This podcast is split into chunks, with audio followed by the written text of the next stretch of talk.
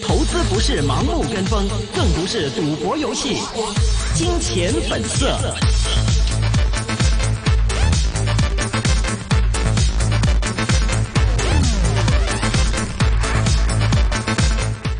欢迎大家来到二零一九年八月二十号的一线金融网来到我们今天最后半个小时一线金融网的时间呢，我们接下来电话线上已经连上的是金利丰证券研究部董事黄德吉先生，Hello，Zicky。主持人你好，各位。Hello，这个这个假期啊，在外面度过的应该还好吧？就是在假期的时候，看着港股这样发展下去，您心里面是怎么想的？怎么样说呢？就是在我离开香港这这个十八天的日子里边，我，看到十八天，对啊，一个很长的假期。对对对，呃，嗯看到不论是香港或者是香港股票市场，还是不可以说太好。当然呢，就是回到了这个基本面啊、恒生指数在曾经跌破了这个两万五之后，呃，已经出现一个不错的这个反弹。当然呢，我的看法很简单，我就认为，呃，短期短线来讲，这个反弹已经完成了，就是哦两万六千三百点的这个水平，还是有一一点点的阻力。当然呢，反过来说，就是两万五，呃，那个水平了，呃，也已经是成为过去很多的负面的消息从美国那边，呃，说到了，就是呃呃，人民储备局啊，或者人民银行的货币政策啊，对于香港一些本土的因素啊，啊、等等，可以说是充分反映了。所以呢，就是。真的突破的这个机几率，坦白说也不太大。不过呢，就是在下市之前的地位，这个可能呃可能性也不算太高，就是那么简单。短线来讲，对于股票市场的看法。嗯，其实我刚刚回头看了一下，您说了休息十八天，八月二十号往前推十八天，就是八月二号的时候，大概是周五的时间啊。那个时候其实港股正好是出现了两个跳空缺口，而且到目前为止呢，是从两万六千多点基本上往下跌，跌到了两万四千啊，最低点是碰到了两万四千八百九十九点九三点哈。但目前来看的话，其实上面的这个就您开始休假的那一天的跳空缺口的这个缺口还没有回补，而且您刚刚也说了，就是反弹到目前为止有可能暂时告一段落，那是不是往上看这个缺口位置也也目前看没有什么希望了？你说的太对了，就是啊、呃刚才你提到了，就是技术上啊、还是有两个缺口，还是没没办法，就是向向就是回补。啊、如果说啊、从基本面。很简单的，就是在过去市场普遍预期啊，中美双方在贸易问题上有机会得到了一个就是比较好的这个结果。嗯啊、而且呢，就是已经预期在未来美国联邦储备局还是要不断的继续的，就是把利率下调。呃，当然呢，就是我嗯、就是过去常常说，呃，中美双方的这个关系啊，嗯、从就是呃，就是贸易战。到现在呢，可以说成一个很简单，就是货币的见证。嗯呃，你看，就是人民银行刚刚也就是有一些呃，就是呃基基准利率的这个就是呃改变的这个计算，当然是好。呃，坦白说，很简单，就是变相好像就是下调利率的这样子的效果。对，如果说是从这个货币政策的角度，啊、这个是比这个就是下调呃这个呃 Triple R 啊，或者是呃降准呃这是降准啊，或者是这个下调利率没有那么大的力度。不过呢，我觉得这个嗯、就是用心还是用心良苦，就是因为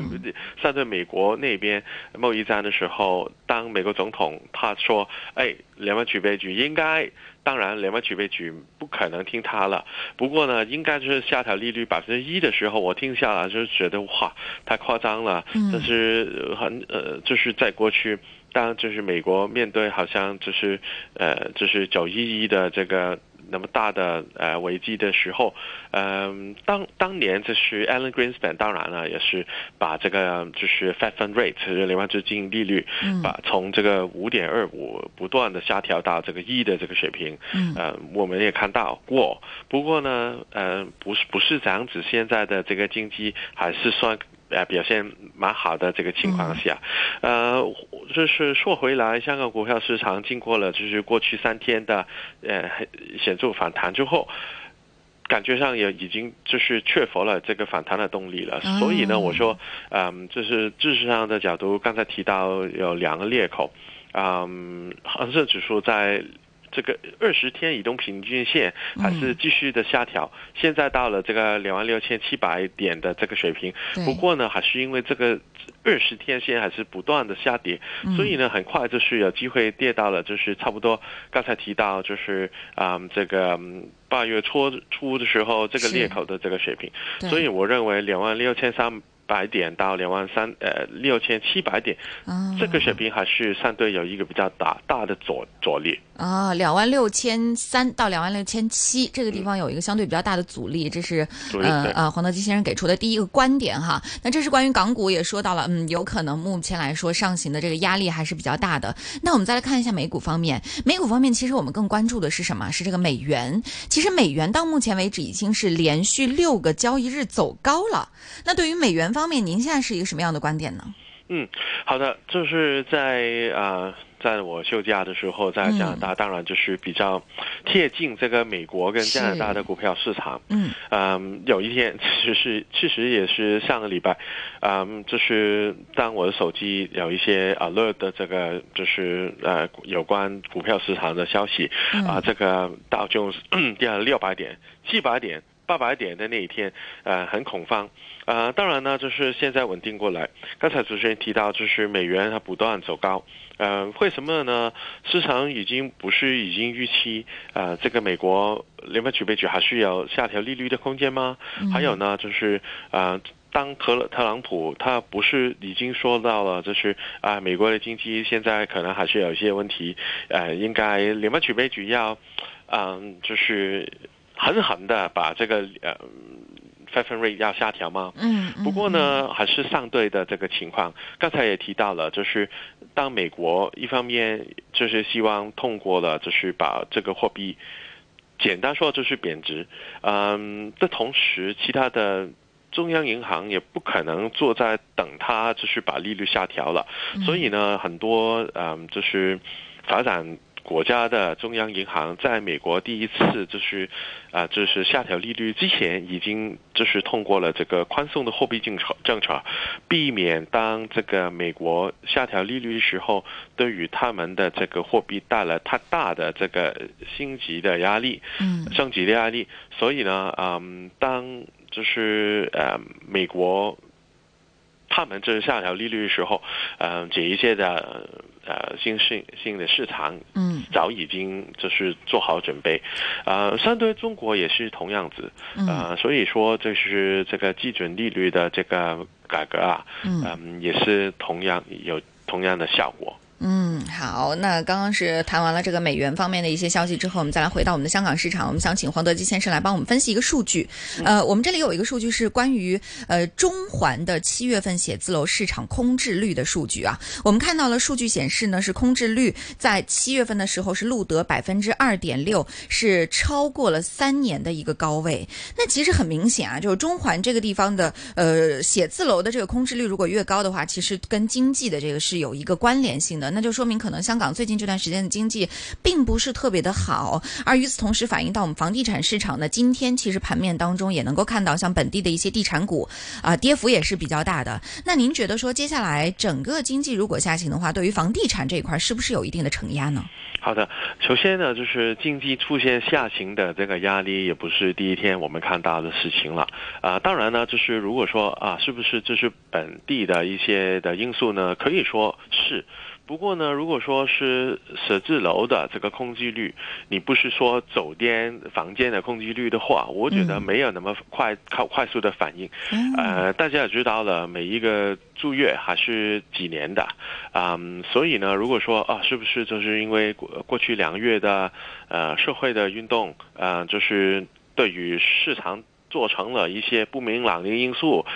所以呢，就是这个空置率走高，我觉得不可能。呃，当然，在过去差不多一年以来，嗯，大家也知道了，当中美贸易战，嗯，也影响到就是中国的这个经济增长还是有放慢的压力，嗯，相对香港股票市场、资本市场也也表现也不算太好。你看很多的大的新股也最后也不能够成功上市，也反映了就是香港的就是融资市场的这个嗯整体的表现也不算太好。对于国际上的机构来讲，特别是再加上过去两个月的这个事情，呃，他们要在香港就是呃成立办公室啊。办公室啊，或者总部的这个，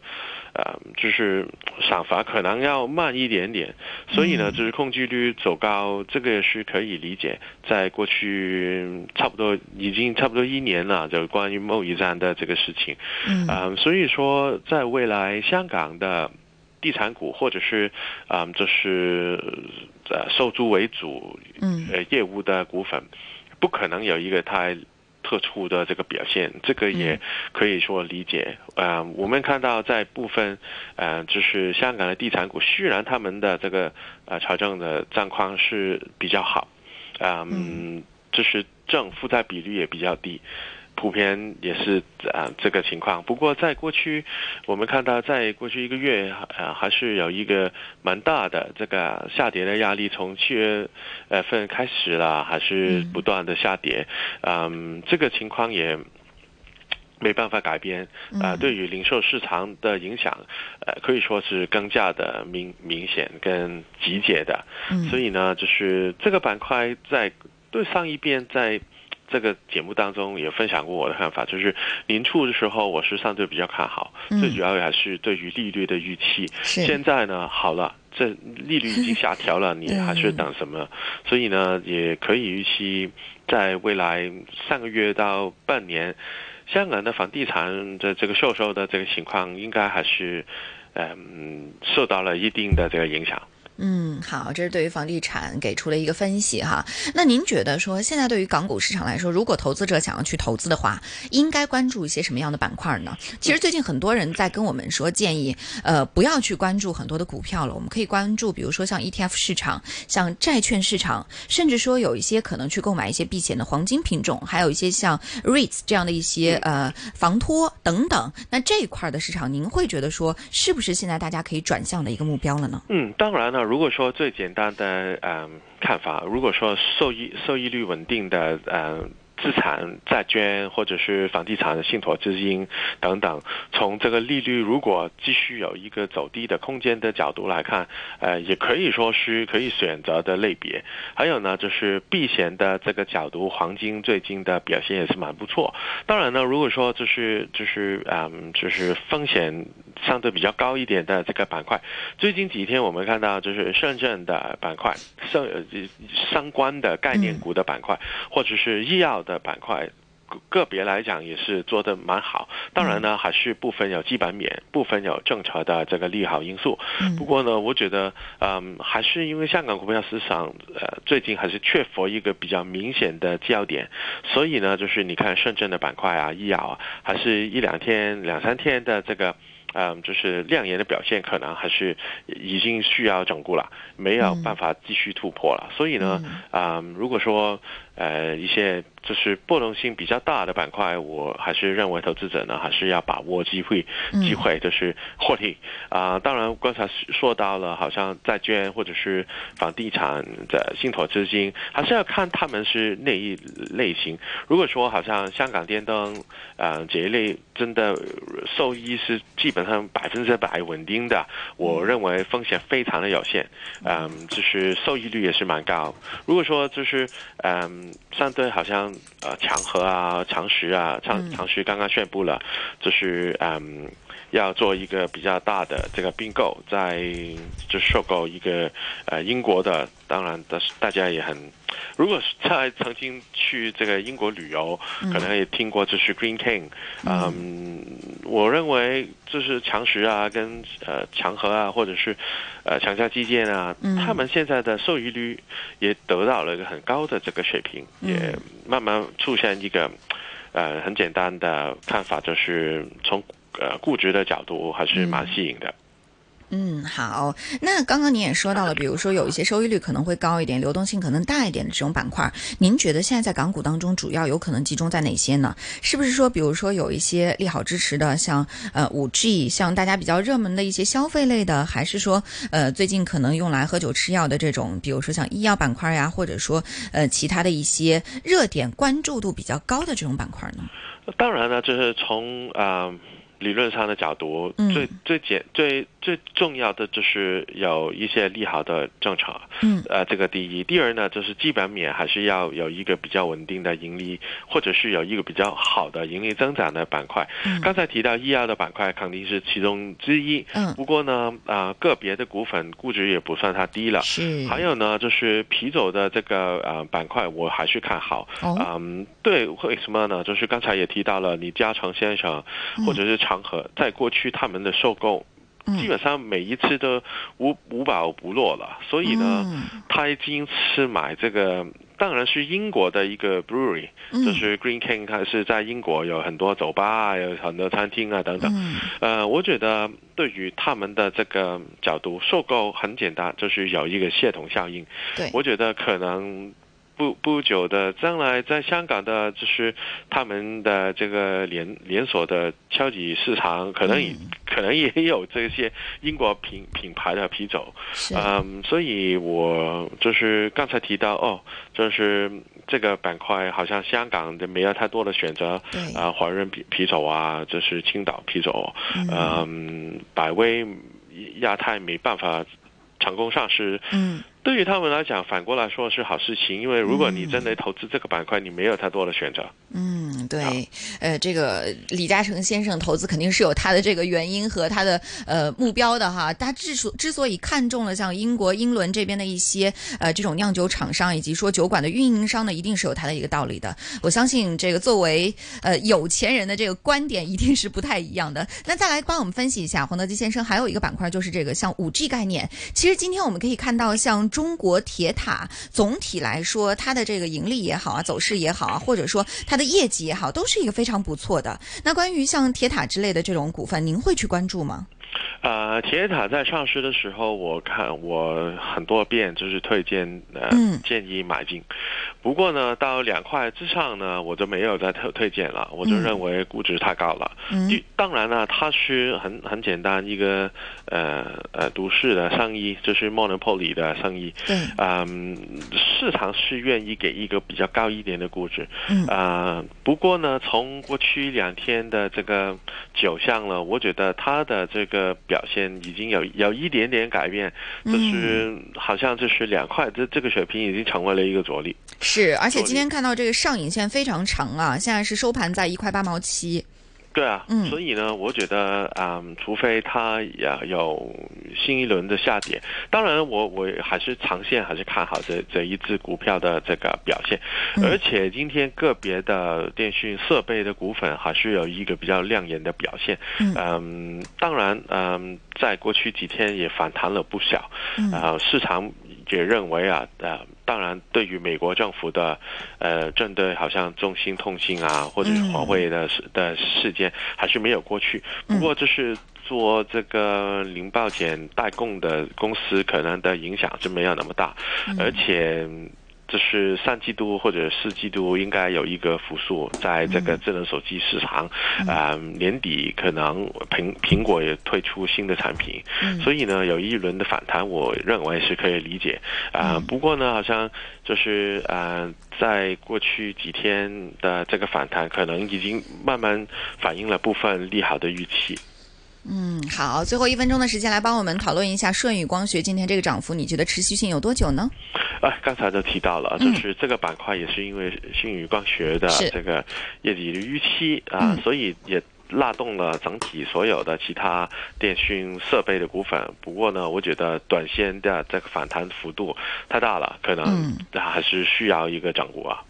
好，谢谢呃黄德基先生。那最后啊，这周你觉得呃港股到接下来的三天的走势会是一个怎样的走势？我认为这个短线反弹已经完成啊，两万六千七百点的这个阻力还是没办法突破。嗯，好，非常感谢。那刚刚提到的这些股份当中，你有持有的吗？呃，没有啊，谢谢你们。好，谢谢黄德基先生，谢谢您，拜拜。Thank you，拜拜。好，那我们今天分别请来我们的温刚成先生啊，Ivan 杨俊文呢，还有最后黄德基 Dicky，欢迎各位听众朋友们呢，可以上到我们的呃一线金融网的脸书专业上面呢，或者说呢上我们的香港电台普通话台网站上面都可以重温到我们今天的精彩内容啊。那么主要还是提醒各位投资者了，现在港股呃属于一个不太稳定的一个时间段，尤其对外资产来说的话，又有汇率方面的这么一个呃浮动性在，所以各位呢在投资的时候呢，要三思，也要听不同的专业人士的意见。明天我们将会有科网股方面的最新资讯呢，我们明天再见，拜拜。